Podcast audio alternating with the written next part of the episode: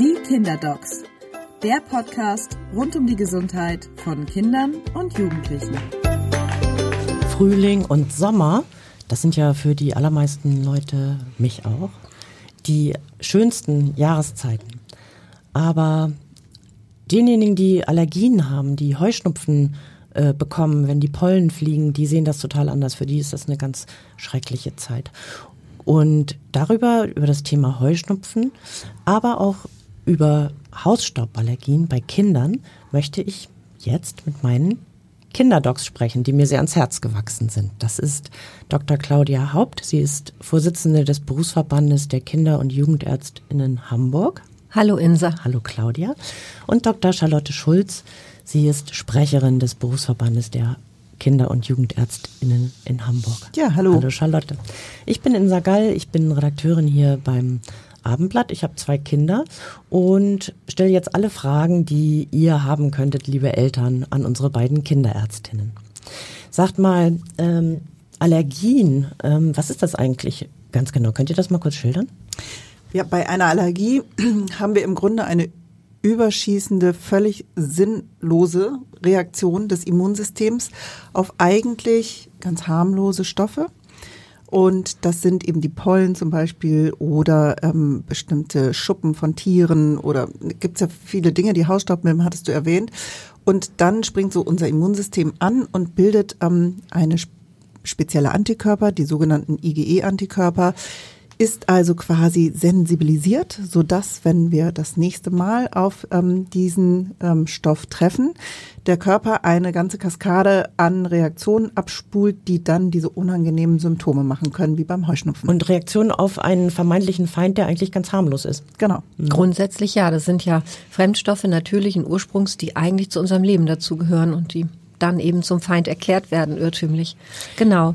Das ist ziemlich häufig. 15 ähm, bis 25 Prozent der deutschen Gesamtbevölkerung sind betroffen. Und auch die Kinder sind häufig betroffen und das wird auch, genau. glaube ich, mehr. Ne? Ja, genau. Das ist so, dass die allergischen Entwicklungen über Jahrzehnte hinweg für uns auch in den Praxen sehr spürbar deutlich zugenommen haben und wir uns jetzt anscheinend auf so ein Plateau zu, äh, zu bewegen in Europa. Aber es ist insgesamt wirklich sehr häufig.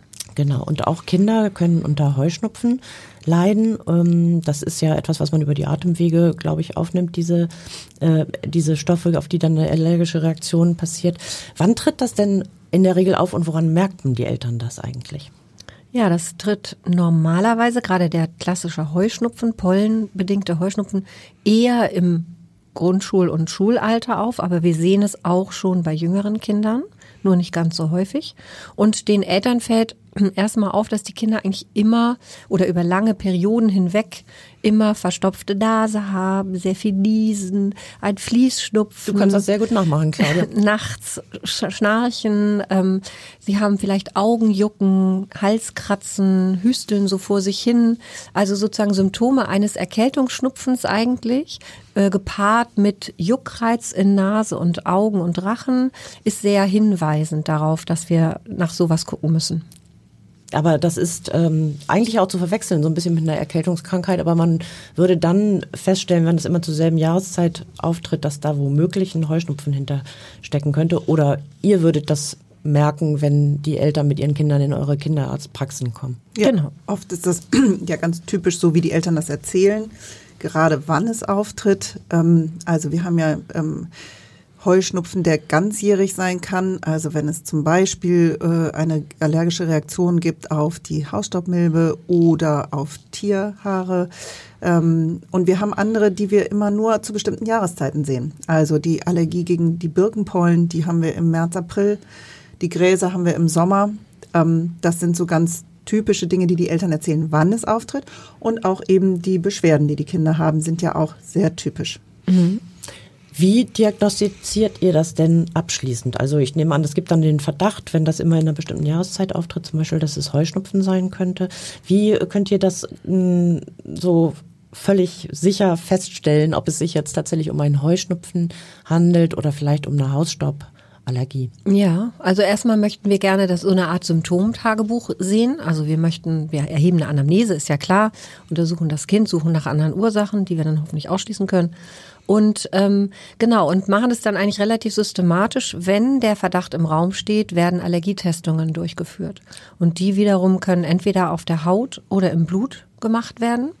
Beides ist prinzipiell bei Kindern möglich. Wenn wir gleichzeitig nach Nahrungsmitteln gucken wollen, ist Blut zu bevorzugen, ähm, weil es auf der Haut schlechter zu testen ist. Und ähm, man kann auch schon bei kleinen Kindern die Hauttestungen machen. Da können wir ja gleich mal kurz erklären, wie das abläuft. Ähm, dann manchmal auf dem Rücken. Also dann sitzt das Kind sozusagen Bauch an Bauch mit dem Elternteil und man nimmt dann den Rücken. Ansonsten wird's am Unterarm gemacht.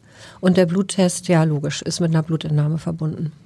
Und ganz wichtig aber nochmal, nur die Kombination aus dem typischen Symptom, was die schildern, also die Beschwerden plus der positive Allergietest, sagt uns dann, dass hier eine Allergie vorliegt. Denn es gibt dieses Phänomen, dass wir bei den Allergietests, wenn wir jetzt rauf und runter die Leute von der Straße nehmen und überall mal ein bisschen gucken, würden wir sehr viele finden, die sensibilisiert sind, aber bei denen das gar nicht zur, zutage tritt, die also gar keine Symptome entwickeln. Deshalb dürfen wir auch gar nichts aus irgendwelchen Blutergebnissen ablesen oder aus irgendwelchen Hauttestungen, sondern es geht wirklich nur in der Kombination. Es muss wirklich das, das Päckchen sein, was zusammenpasst. Also es kann sein, dass ich ähm, einfach mich äh, testen lasse und da eine Allergie festgestellt wird, nee, eine Sensib Sensibilität festgestellt wird.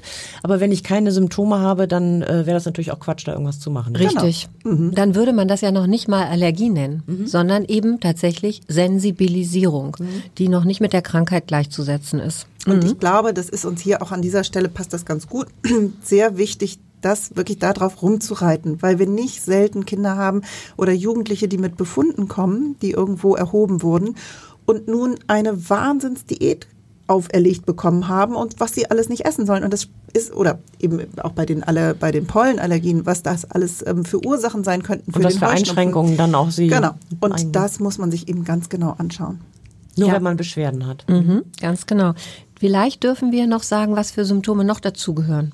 Das äh, eine haben wir ja gesagt, was, was der Laie, sage ich jetzt mal so, mit Heuschnupfen assoziiert, ist dieses Hay Fever, also es juckt alles, sie müssen niesen, sie schnupfen vor sich hin, die Nase ist blockiert. Sie sind etwas ähm, erhöht, also die Wahrscheinlichkeit ist erhöht, dass man ähm, Viruserkrankungen sich aufsammelt, also so den, die anderen, die Erkältungskrankheiten, weil die Schleimhaut so äh, arbeitet und so geschwollen und entzündet ist. Also wer also eine Allergie hat als Kind, der kann auch ähm, leichter eine Erkältung oder ja, andere Infekte. Ganz genau, was wieder natürlich das Auseinanderaddieren ähm, relativ schwierig machen kann. Es kann zu chronischen Paukenergüssen kommen in, Im dem, Ohr. in der Mittelohrhöhle. Es kann zu chronischen Nasennebenhöhlenentzündungen kommen. Es ist für die Patienten teilweise total unangenehm, dass sie nicht mehr richtig riechen und schmecken können äh, mit der entzündeten allergischen Schleimhaut. Also es kommen noch andere Sachen hinzu. Und, und auch im Kopf fühlt man sich genau, ein bisschen. die Wolke im Kopf. Mhm. Das sagen ganz viele, dass sie irgendwie immer so wie so eine Wattegefühl im Kopf haben. Das stört die Konzentration und die Gedächtnisleistung. Also wir sagen unseren Eltern auch immer, wenn ihr Kind Heuschnupfensymptome hat, das ist keine Bagatelle, das macht was mit dem Kind, das kann wirklich Leidensdruck erzeugen und das gehört auch behandelt. Das ist eine echte Einschränkung. Mhm. Ich glaube, das Gefühl kennen wir auch ähm, wir Erwachsenen, wenn man eben eine starke Erkältung hat, dass das manchmal sich nicht nur äußert in Schnupfen oder ähm, Husten oder so, sondern dass man auch einfach im Kopf sich, ich weiß nicht, matschig fühlt oder abwesend ja, genau oder so. Konzentrationsschwierigkeiten auch so ein bisschen. Mhm. Genau. Das ist ja auch echt doof für die Kinder dann. Der Etagenwechsel, wollen wir den noch ganz kurz erwähnen an der ja, Stelle? Also im Hinblick darauf, ähm, Heuschnupfen ist keine Bagatelle, ist uns auch noch wichtig zu sagen, ähm, dass wir den Heuschnupfen ernst nehmen sollten, dass wir ihn behandeln sollten, um zu verhindern, denn das funktioniert tatsächlich, ähm, dass das einen Etagenwechsel gibt und von Nase und Augen und Rachenraum der Heuschnupfen in die Bronchien wandert und dort ein Asthma verursacht. Mhm. Also das gehört behandelt. Das gehört behandelt. Mhm. Und sagt nochmal bitte äh, diesen Test, den ihr macht, der dann doch auch wichtig ist, um das richtig einordnen zu können bei euch in der Praxis. Wie funktioniert das denn am Rücken? Dann passiert was? Wird Oder Unterarm klassischerweise, mhm. ne? Ja, man nimmt ähm, im Prinzip, das Kind hält sein Ärmchen dahin oder bitte? Claudia macht das gerade vor, das können so, die Hörerinnen ja, ja. und Hörer jetzt sehen. Genau, man streckt und, so den Arm aus. Ähm, und dann wird äh, zunächst mal werden kleine Zahlen auf die Haut geschrieben, weil man das ja nachher zuordnen können muss.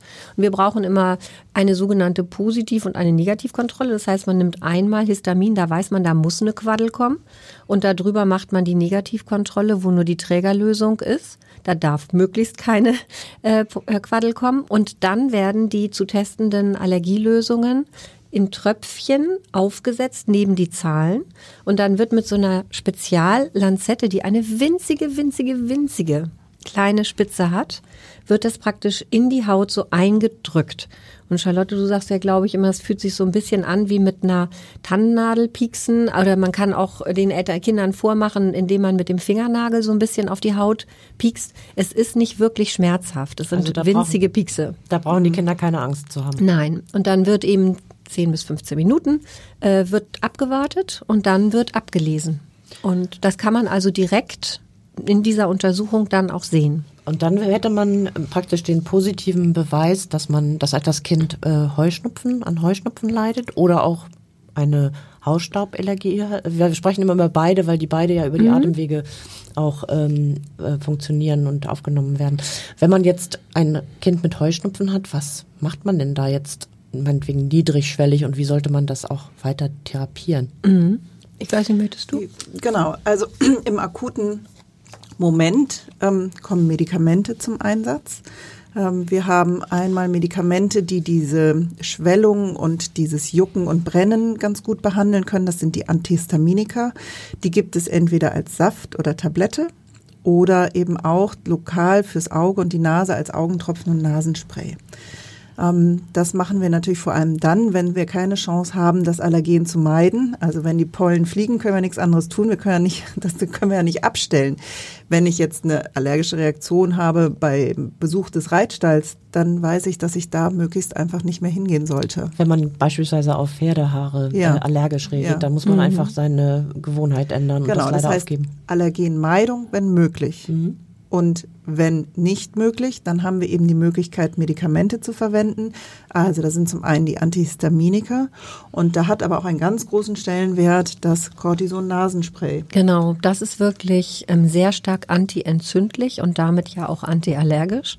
Und entgegen dem, was viele Eltern immer noch im Hinterkopf haben, ist diese Vorortanwendung, also diese lokale Applikation in die Nasenschleimhaut, die man abends vorm Schlafen zum Beispiel immer regelmäßig machen kann, ähm, ist vollkommen unbedenklich im Hinblick auf Nebenwirkungen, weil das sind sehr selektive Präparate, die in ganz kleinen Dosen nur dahin kommen, wo wir sie haben möchten. Und es ist überhaupt gar nicht vergleichbar mit Spritzen oder Tabletten und kann ohne Bedenken über lange Zeiträume hinweg genommen werden. Sehr effizient. Ich gehöre auch zu denen, die bei Cortison immer so ein bisschen zusammenzucken. Ich weiß, dass das hochwirksam ist, aber hätte auch die Frage gehabt, genau, ist das eigentlich okay? Aber du sagst, das ist total unbedenklich, ja. weil es wirklich lokal wirkt und.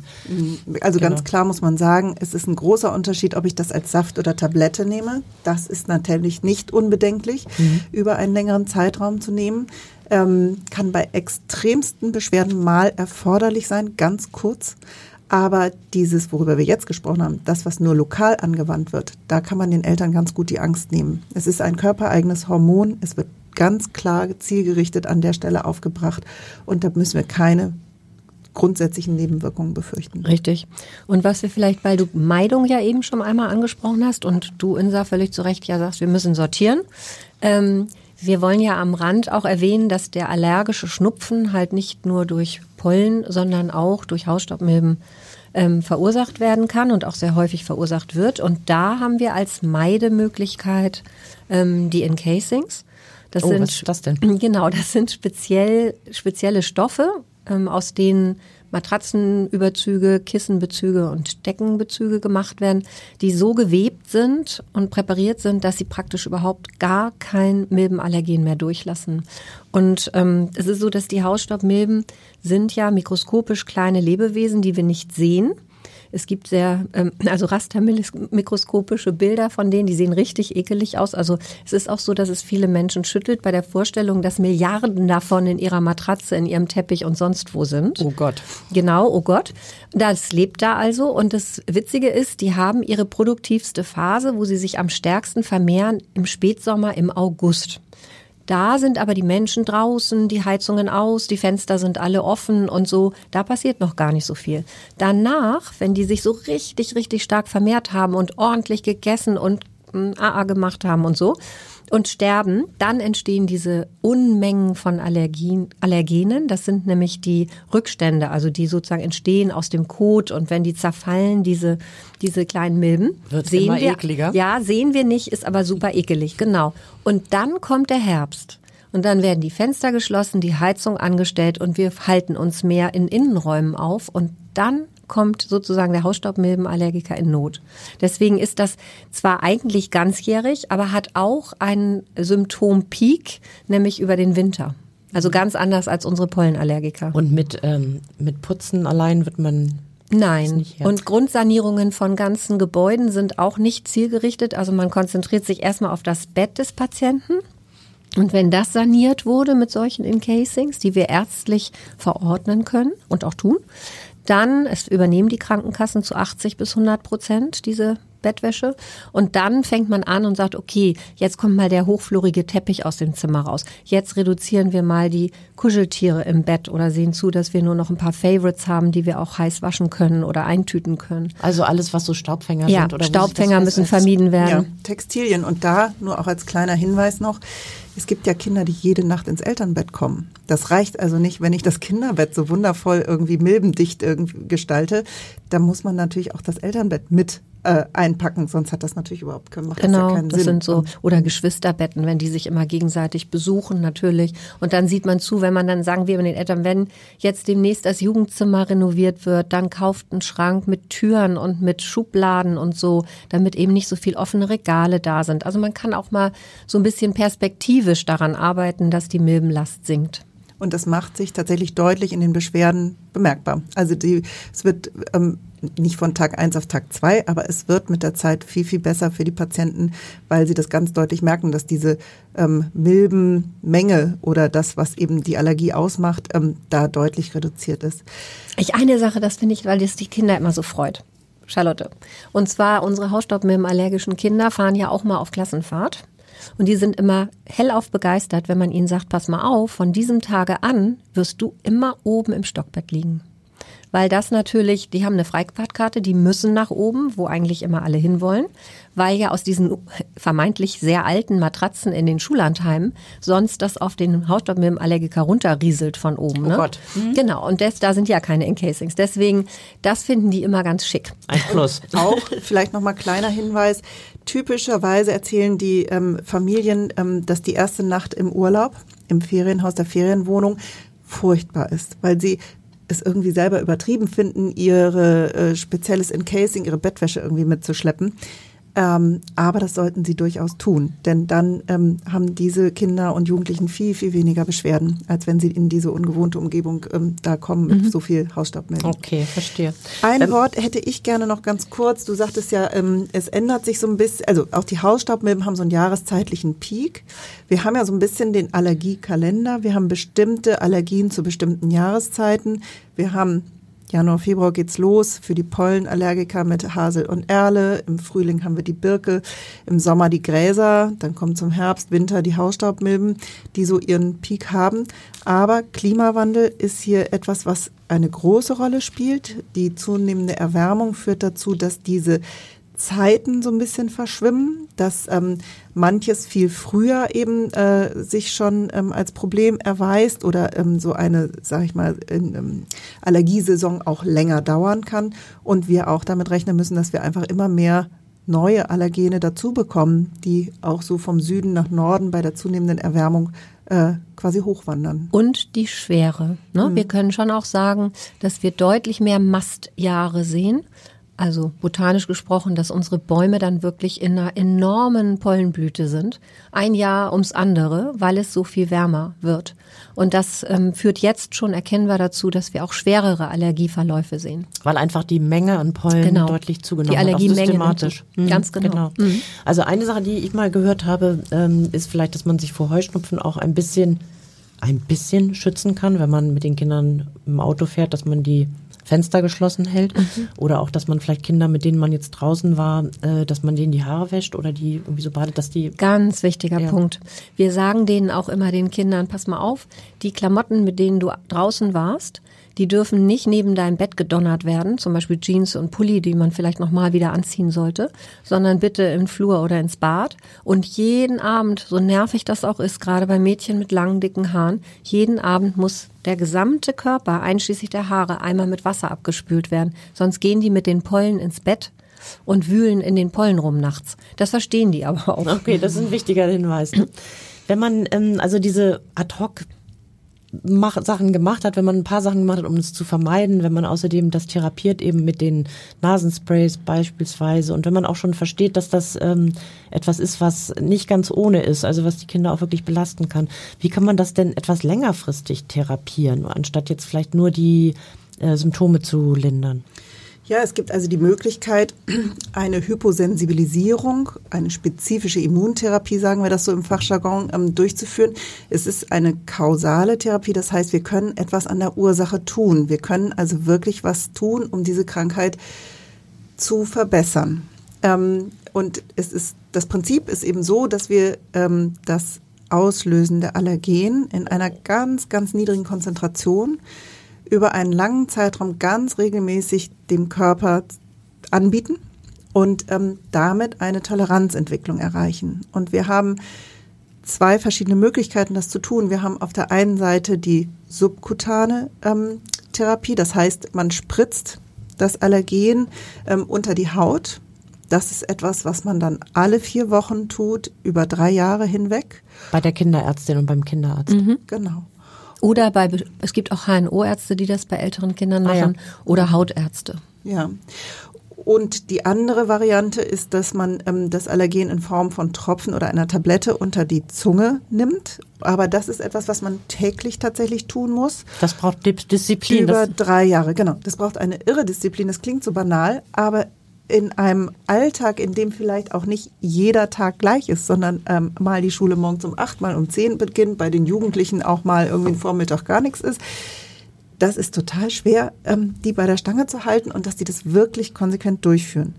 Man muss dazu aber vielleicht noch sagen, dass die standardisierte Therapie, also dass wir viel mehr Optionen haben, also für bestimmte Allergene diese subkutane, diese Spritzentherapie durchzuführen. Und dass es eigentlich bisher hauptsächlich bei den Gräsern so ist, dass wir diese sublinguale Therapie zur Verfügung haben. Also ist sie genauso oder annähernd Ja. genauso wirksam ist. verstehe, Ne? Es ja. gibt viele Präparate, aber die sind nicht alle gleich. also die Spritzen sind im Zweifelsfall wirksamer und auch besser zu handhaben, insofern, als man da nicht jeden Tag dran denken muss. Tja, also für die Familien ist oft die Vorstellung der Spritzen viel gruseliger. Aber in de facto ist es so, dass die Abbruchraten bei den äh, Sublingualtherapien viel häufiger sind, äh, dass es nicht durchgezogen wird. Also das, was man unter die Zunge Ja, Ja, ja. genau. Und Alter Man- vielleicht genau. noch? Man kann diese ähm, Spritzentherapie tatsächlich und auch natürlich die sublinguale Therapie kann man ab einem Alter von ungefähr fünf, sechs Jahren starten. Es kommt natürlich immer auf die Kinder drauf an. Man muss das unheimlich gut besprechen und erklären. Ähm, aber es ist super erstaunlich. Das denkt man, denken viele Eltern vorher gar nicht, dass ihre Kinder dazu bereit wären und das auch wirklich mitmachen. Aber die machen das zum großen Teil ganz, ganz toll. Und ähm, Mit entsprechender Geduld und Ermunterung, muss Ja, man sagen. genau. Genau. Und äh, es ist auch sehr wirksam. Also man kann so ungefähr vier von fünf äh, der Kinder sehr helfen damit. Oha, also dass das ganz weggeht? Nein, aber das ist deutlich.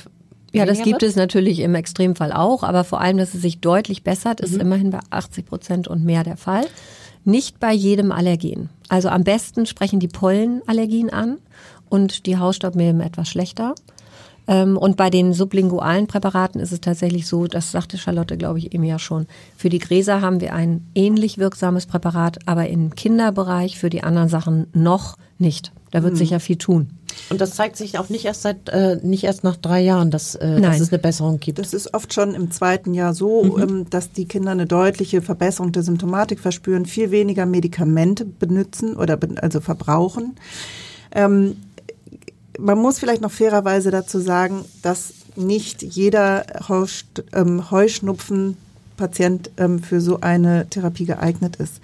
Also wenn ich Patienten habe, die auf zig verschiedene ähm, Dinge allergisch reagieren und im Grunde ihren Heuschnupfen vom Januar bis in den Sommer hinein haben, dann ist es ja viel schwieriger herauszufinden, okay, welches ist unser Hauptallergen hier? Und ähm, dann ist auch der Effekt natürlich nicht so gut, wie wenn ich jetzt wirklich jemanden habe, der nur gegen Birke ähm, allergisch ist und dann eben im Frühjahr diese typischen zwei, drei Monate seine ähm, Beschwerden hat. Bei dem ist es natürlich sehr viel wirksamer dann Mhm. auch Und und, das sehr braucht- viel sinnvoller. Das braucht dann auch eine ganz genaue Diagnose, um da wirklich wirksam äh, helfen zu Genau, können. So auf verstehe jeden ich Fall. das.